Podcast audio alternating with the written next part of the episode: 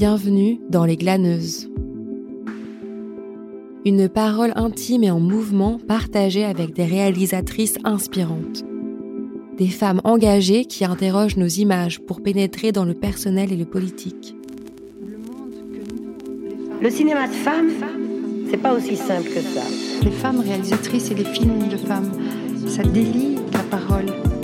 Nous étions à 23% de femmes. Quoi qu'on fasse, ça a quand même une portée politique.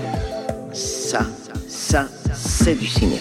C'est vraiment une détestation du corps des femmes euh, qui est organisée. Je trouve ça... On est la deuxième moitié de l'humanité. Notre regard manque dans le monde. Ma première rencontre avec Delphine Will s'est faite à travers la découverte de son film Mémoire de missionnaire. La colonisation du Congo par la Belgique a produit des mouvements de mission de pères blancs catholiques. Ce qui m'a interpellée, c'est la manière dont elle parvenait à concilier le personnel, l'intime et le collectif, la façon dont, par son travail d'image, elle revenait sur les traces d'une histoire traumatique héritée une volonté de relire et de revoir les images sous le prisme d'interrogation et de préoccupation au présent, de relire les images pour relire l'histoire. Entre le Congo et la Belgique se dessine un thème beaucoup plus profond, celui de la place des enfants de missionnaires non reconnus et le poids de cet héritage.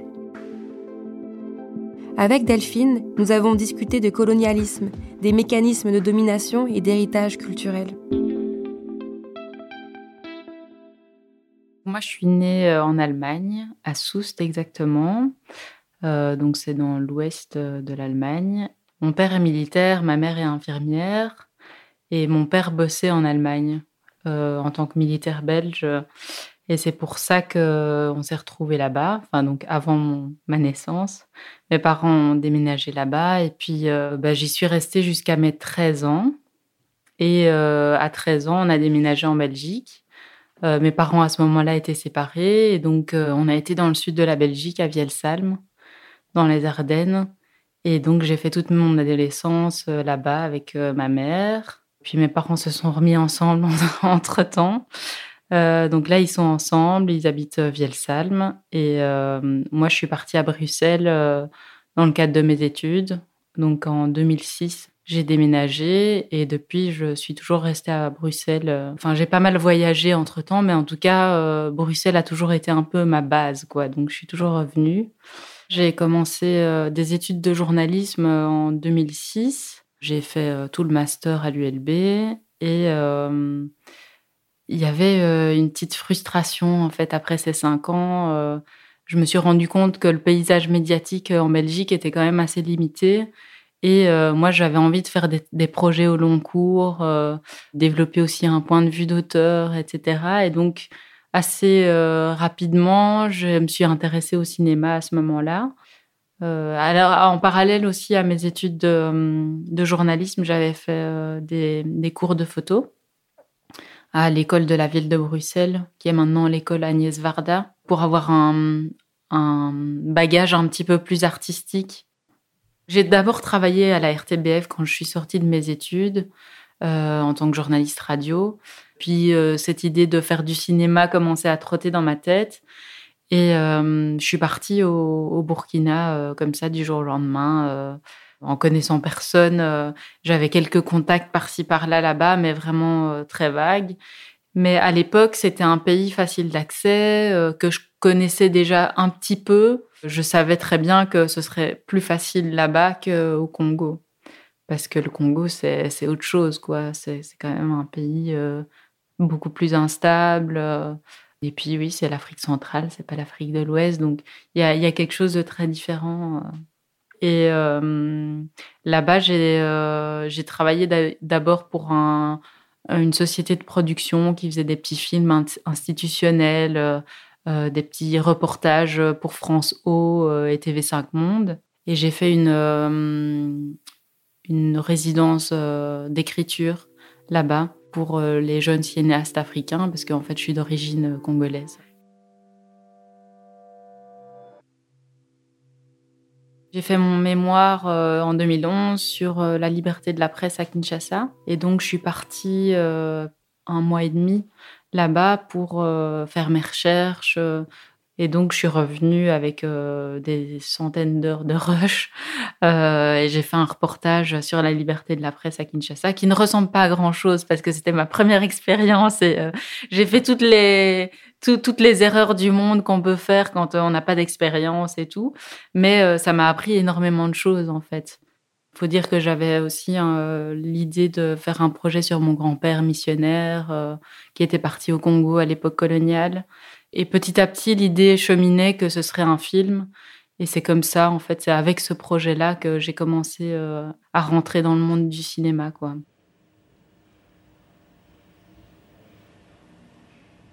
Comment je suis devenu missionnaire? Eh bien, je vais tâcher de vous expliquer ça.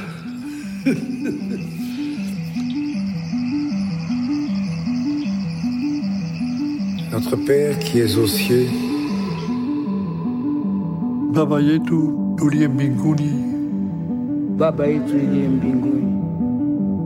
Jina lako lisifiwe. Ufalme wako uje. Mapenzi yako yafanyike. Duniani kama mbinguni.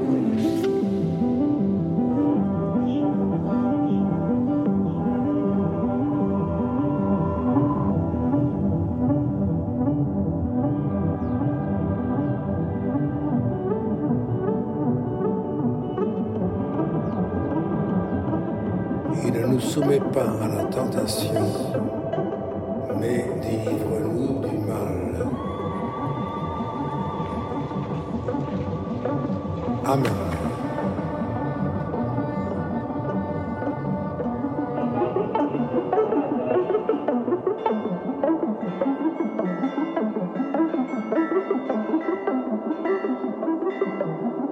2017 euh, est sorti Mémoire de missionnaire après 4-5 euh, ans euh, de travail dessus. J'ai choisi d'en faire un film parce qu'au début, j'ai fait des recherches sur mon grand-père, qui était missionnaire belge, parti au Congo à l'époque coloniale. Et puis il a rencontré ma grand-mère, donc il a quitté les ordres et il a eu cinq enfants avec elle. Donc l'initiation du projet, c'était ça, c'était les recherches familiales en fait euh, essayer de comprendre pourquoi il était parti, euh, les circonstances, et puis pourquoi il avait quitté. Euh, enfin voilà, essayer de, de retrouver tous les faits de l'histoire familiale. Et puis petit à petit, je me suis rendu compte que c'était pas une histoire qui était si originale. Enfin, elle était plus commune que ce que je pensais quand j'en parlais aux gens autour de moi beaucoup de gens me disaient ah mais oui moi j'ai un oncle j'ai une tante euh, j'ai un cousin euh, qui est parti au Congo euh, à l'époque coloniale et enfin voilà. Et donc je me suis rendu compte que c'était un projet qui pouvait intéresser plus de monde que juste ma petite ma petite personne. Et pourquoi un film? Aussi parce que bah, il y avait cette possibilité de de développer un point de vue d'auteur sur euh, la question euh, des missionnaires partis au Congo belge. Et puis euh, l'image aussi parce que je trouve que bah, c'est assez parlant en fait quand on voit à quoi ressemble le Congo aujourd'hui, à l'époque, etc. Je trouve, enfin voilà, je je l'aurais pas vu autrement que que dans un film quoi. Euh, je trouve aussi de voir euh, ces anciens missionnaires euh, face caméra et puis de voir les Congolais qui ont vécu l'époque se répondre un peu en ping-pong et tout ça. Et puis et puis les images du paysage. On voit aussi pourquoi les Belges ont été attirés par ce pays-là et pas un autre. Enfin voilà il y a beaucoup de choses qui font que je me suis dirigée vers un film plutôt qu'un reportage qui aurait été fait beaucoup plus vite aussi mais je crois que j'avais besoin de temps. J'avais besoin de la longueur euh, pour euh, aussi prendre, prendre, un peu de recul parce que c'était une histoire qui me, qui me touchait beaucoup et, euh, et j'ai remué pas mal de choses dans ma famille aussi par rapport à ça. Donc forcément, quand j'ai commencé les recherches pour, pour ce film, ça a été un peu compliqué dans, ma famille parce que euh, c'est une histoire qui était euh, plus ou moins connue. Enfin, disons que je savais que mon grand-père avait quitté les ordres, qu'il avait été au Congo puisque ma grand-mère, euh, je l'ai connue pendant cinq ans. Mais mon grand-père, je l'ai jamais connu, lui. Et dans ma famille, à part ces, grands faits-là, on ne savait pas grand-chose. Et personne n'en parlait trop. Ma mère un petit peu plus, mais disons que c'était pas non, elle-même ne savait pas tant, tant que ça. Et donc, euh, oui, il y avait quand même un tabou familial autour de cette question qui m'a fait, enfin, disons que j'avais d'autant plus intérêt à, à, essayer de rechercher les choses parce qu'on ne m'en disait pas grand-chose. Après, euh, comme je disais, je me suis rendu compte que c'était pas une histoire qui m'était si propre que ça, qu'il y avait plein de d'autres missionnaires aussi qui étaient partis comme ça, euh, qui avaient fait des enfants, bon, souvent pas, pas reconnus. Euh, ici, dans, dans le cadre de ma famille, euh, mon grand-père a reconnu ses enfants et est revenu avec ma grand-mère en Belgique j'ai voulu prendre du recul par rapport à cette histoire familiale.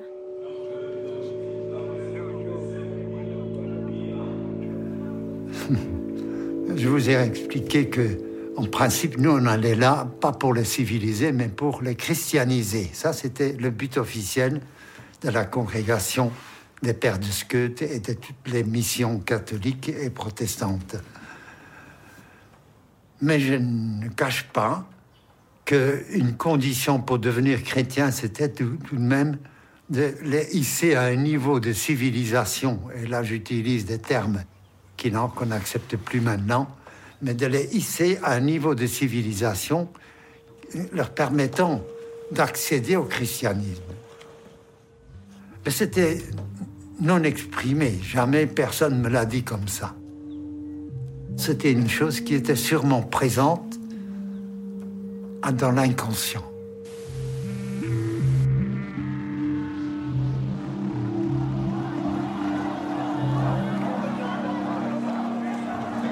C'est quelque chose qui m'a marqué euh, quand euh, j'ai été au Congo euh, interviewer ces, ces, personnages congolais qui ont vécu l'époque coloniale. J'ai fait beaucoup de recherches en fait pour en trouver et mon intention au départ, c'était de trouver des gens qui euh, critiquait euh, la colonisation. Bon, après, c'est vrai que j'ai été que dans l'est du Congo. Et donc, euh, c'est une, une, enfin, une région, un territoire qui, qui est particulier. Si j'avais été au, à Kinshasa, peut-être que j'aurais trouvé ces, ces, personnes qui critiquent ou, ou autres. Mais en tout cas, là où été à Bukavu, il m'a été impossible en fait de trouver quelqu'un qui critique profondément la colonisation c'est quelque chose qui m'a euh, qui m'a étonnée parce que moi j'arrivais de Belgique avec euh, mes principes, mes idées et euh, c'est vrai que la diaspora congolaise ici en Belgique est très forte contre la colonisation. elle initie plein d'études aussi sur sur la question et, et je rejoins cette, cette démarche. Que j'appuie beaucoup, etc., sans être tout à fait militante, mais voilà. Et je me suis retrouvée là-bas un peu paumée, du coup, en me disant, ben, euh, c'est des gens euh, de 80 ans, 90 ans, qui, euh, qui ont vécu cette époque et qui en sont un petit peu nostalgiques. On voit au Congo comment comment c'est aujourd'hui et on se dit bah oui forcément c'était mieux avant quoi c'était mieux quand les Belges étaient là or que si le Congo est comme ça aujourd'hui c'est justement parce qu'il y a eu la colonisation euh, c'est parce qu'il y a un système colonial qui était là et qui perdure, euh, enfin qui a en tout cas des conséquences euh, ancrées dans le pays et dont on enfin n'arrive pas à sortir aussi de, de ce schéma-là en fait.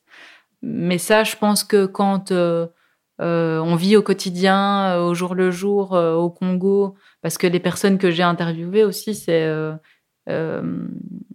c'est pas les personnes les plus riches du monde, quoi. Donc, euh, euh, ils essayent de s'en sortir. Et euh, ce qui ce qu'ils voient, c'est que aujourd'hui, c'était plus c'est plus compliqué que ce que c'était à l'époque. Donc voilà, c'est une question que je me pose toujours aujourd'hui. C'est comment comment c'est possible? Mais en même temps, voilà, c'est ce que j'ai trouvé sur le terrain en tout cas, et, et j'ai dû composer avec dans mon film. pour moi, c'était important euh, de pas être euh, dans le militantisme aussi dans, dans le cadre de ce film-là. Euh, J'avais pas envie de forcément euh, dire que la colonisation c'est bien ou la colonisation c'est mal, même si euh, profondément euh, je pense que la colonisation c'est mal. Mais j'avais envie de laisser la place à l'humain en fait, la place à ces missionnaires de s'exprimer sans être jugés directement, parce que je pense que c'est aussi comme ça qu'ils se sont livrés à moi. Euh, bon, déjà, le fait que je leur dise que j'avais un grand-père missionnaire, forcément, ça les a euh, rassurés.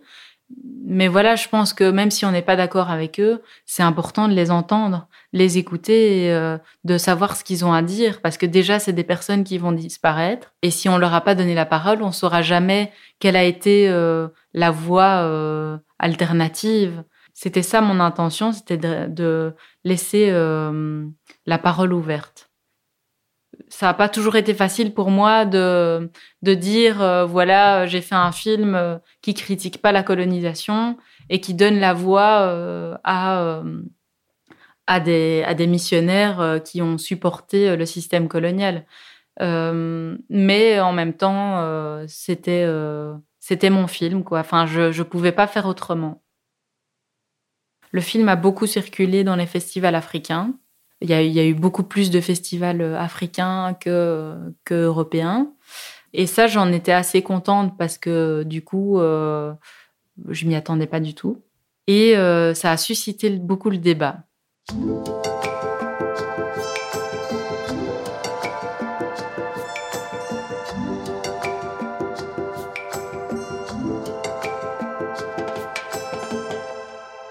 Sous l'eau, les larmes du poisson ne se voient pas. C'est un triptyque euh, documentaire sonore euh, que je co-réalise en fait avec Jeanne de Barcy, qui est une ingénieure du son et artiste sonore.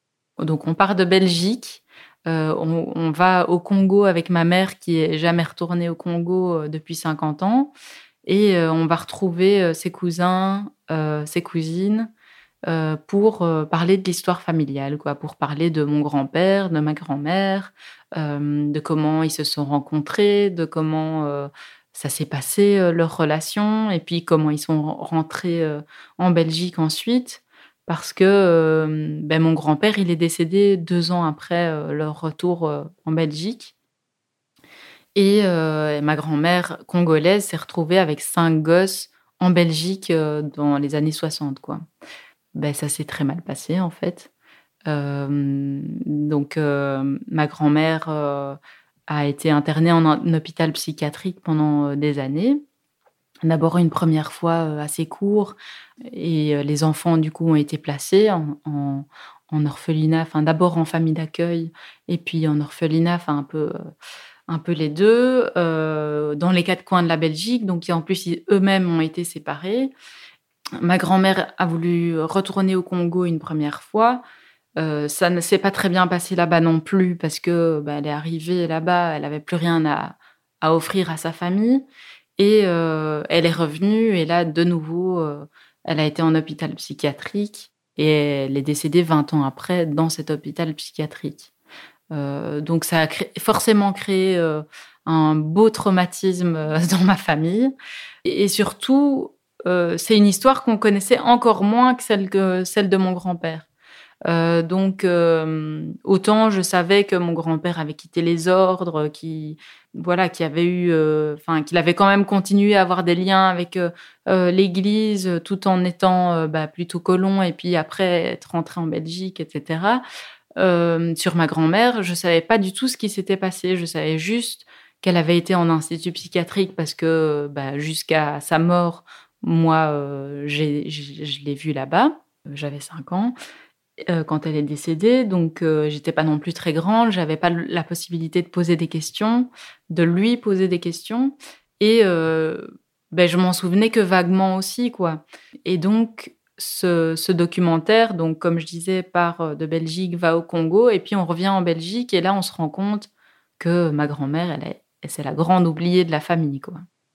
Ma mère, ça faisait 50 ans qu'elle n'était pas rentrée au Congo. Elle avait quitté là-bas, euh, elle avait 6 ans, donc elle s'en souvenait pas vraiment. Et euh, la famille congolaise et ma famille belge a complètement coupé les ponts. Donc euh, j'ai fait beaucoup de recherches pour les retrouver. Et voilà, j'ai dit à ma mère, on y va. ma mère était enfin prête à y aller parce que je pense qu'il fallait aussi que elle, dans sa tête, elle se dise, ben oui, j'ai envie de retourner. Donc je l'ai pas forcé quand même. et, et donc on est retourné sur ces terres. on a essayé d'aller jusqu'à Calémie, là où elle est née, mais finalement, ça n'a pas marché, mais vous écouterez le documentaire pour savoir pourquoi. et euh, on a été jusqu'à assez loin euh, dans le voyage. Euh, on a rencontré pas mal de membres de la famille congolaise, du coup.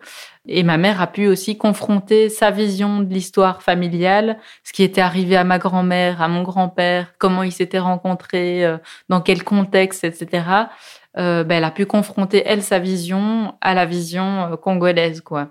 Et donc parfois ça crée un peu des clashs. Euh, ma mère a évidemment euh, beaucoup pleuré, beaucoup beaucoup. Euh, elle était super émue pendant tout le voyage. Ouais, c'était c'était très beau. Moi j'étais un peu entre ben, il faut faire le docu et et, en même temps, il faut gérer les émotions qui vont avec. Donc, euh, c'était très, très compliqué, en fait, ces, ces tournages-là. Je crois que je m'en souviendrai toute ma vie.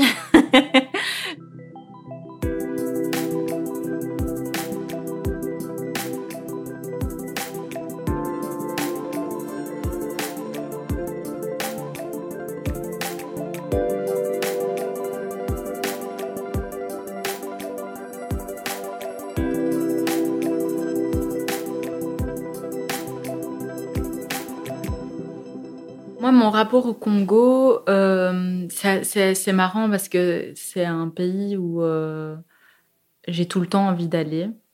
Euh, un peu pour rattraper le temps perdu, en fait. comme j'y ai pas été pendant 18 ans, c'est un, un, pays, enfin, disons, qui reste calé quelque part dans ma tête, que je, dois y, je dois y retourner de temps en temps pour garder le lien. parce que c'est vrai qu'avec la famille aussi que que j'ai rencontré là-bas, ben forcément on a des contacts de loin, mais c'est pas la même chose que quand on se voit, donc euh, il y a ça aussi. Maintenant un peu moins, mais il y a quelques années encore, euh, je travaillais beaucoup sur la sur le Congo en fait, euh, pas en tant que journaliste, pas tout à fait, mais disons que je travaillais avec des blogueurs congolais et burundais. Donc voilà, la liberté de la presse a toujours été aussi une, question qui m'intéresse et que j'ai travaillé pendant longtemps. Donc euh, l'actualité congolaise, c'est quelque chose qui m'intéressait beaucoup, euh, que je suivais tout le temps. Et le passé aussi, évidemment, puisque j'ai travaillé quand même pas mal d'années dessus. Je suis assez fière aussi quand même du travail que fait la diaspora congolaise par rapport au Congo, parce que j'ai l'impression qu'ils sont vraiment très actifs pour l'instant, enfin ces dernières années qu'ils s'engagent vraiment, euh, enfin, ils font bouger les choses quand on voit euh, les, manifestations qu'il y a eu, euh, des plaques de rue qui ont changé grâce à eux. tout ça, je trouve ça vraiment chouette. Mais je me pose quand même toujours la question de la différence qu'il y a entre la diaspora congolaise et la réalité sur place, quoi. Parce que, ben voilà, c'est des gens qui habitent en Belgique et qui ont une vision de ce qu'est le Congo. Quand on est sur place, on vit, enfin on vit le Congo. On n'est, enfin on n'est pas, on n'est pas loin. Donc je trouve qu'il y a, il y a parfois un petit décalage, même si je pense que les gens qui sont ici, ils, ils, ont bien sûr envie que le pays aille, aille bien et qu'on puisse y retourner plus facilement, qu'il y ait des synergies possibles et plutôt euh, euh, une égalité entre, euh, entre les Congolais et les Belges. Mais parfois, je me dis que c'est aussi utopique parce que quand on voit justement les conséquences qu'a eu, la, colonisation au Congo et les mentalités qu'il y a ici en Belgique par rapport au Congo, je me dis qu'on n'avance pas en fait. Peut-être que la critique que je pourrais faire, c'est euh, c'est que, par exemple, quand on parle de la colonisation, ce que je reproche souvent, c'est qu'on parle, euh, oui, des mains coupées, euh, etc., alors qu'il y a eu plein d'autres choses. et bien sûr qu'il y a eu ces mains, coupées, ça, c'est quelque chose que je ne réfute pas du tout, au contraire. mais je trouve que c'est pas une bonne manière pour instaurer le dialogue. Et je trouve que ce dialogue, il est, il est essentiel parce que même si on est fondamentalement opposé à la personne qui est en face de nous, euh, si on n'instaure pas un dialogue, ben euh, à ce moment-là, on, on est juste, euh, enfin, on vit juste chacun dans son monde, et je trouve, je trouve ça dommage. Après, ce que je me rends compte avec le documentaire radio que je fais, c'est que ben, ma grand-mère, par contre, à l'époque, en 68 et après, a pour le coup vraiment été victime de, racisme, enfin un racisme inconscient en fait. C'est, pas un racisme, euh, on la traite pas tout à la noire ou quoi. Non, euh, c'est plutôt, euh, on considère fondamentalement l'administration, les institutions juridiques, les institutions médicales considèrent que ma grand-mère est congolaise et que on va pas vraiment l'aider quoi. Enfin, euh, on, on va pas l'aider parce que parce qu'elle a déjà de la chance d'être en Belgique, quoi. Euh, et qu'on l'accepte en Belgique, quoi. Et même la famille euh, belge ne l'a jamais accepté, en fait. donc il y a un racisme sociétal qui était assez fort déjà à l'époque et qui, à mon avis, perdure aujourd'hui de manière totalement inconsciente. Et c'est ça qui est difficile. on parlait de la, la diaspora congolaise tout à l'heure c'est ça qui est difficile pour eux de prouver en fait où sont ce que les Congolais euh, vivent comme racisme aujourd'hui parce que rien n'est vraiment palpable en fait c'est euh, dans l'inconscient quoi dans des, petits détails euh, le fait que ça va être plus compliqué pour un Congolais de faire telle ou telle chose dans la société belge mais ça va jamais être dit et rien ne sera noté nulle part euh, et donc ça, ça ma grand-mère l'a vraiment fondamentalement vécu et je suis persuadée qu'aujourd'hui, il y a des restes encore de ça. Quand on parle par exemple des, des statues euh, de l'époque coloniale qui sont ici à Bruxelles, bah, typiquement, euh, ces petites bribes de racisme inconscient émergent comme ça. et alors, bah, même chose pour le fait d'être une femme. Bah, ma grand-mère est quand même une, euh, disons, euh, un personnage assez emblématique euh, parce qu'elle a vécu à l'époque, à cette époque-là, en Belgique. Et donc, le fait d'être une femme dans une société paternaliste ne l'a pas aidée non plus loin de là, quoi. Donc, la société belge de l'époque, je pense qu'elle était fondamentalement et raciste et paternaliste et, et tout ça. Et aujourd'hui, je vois mal comment on a changer du tout au tout une société qui, euh, avait ça ancré euh, en elle.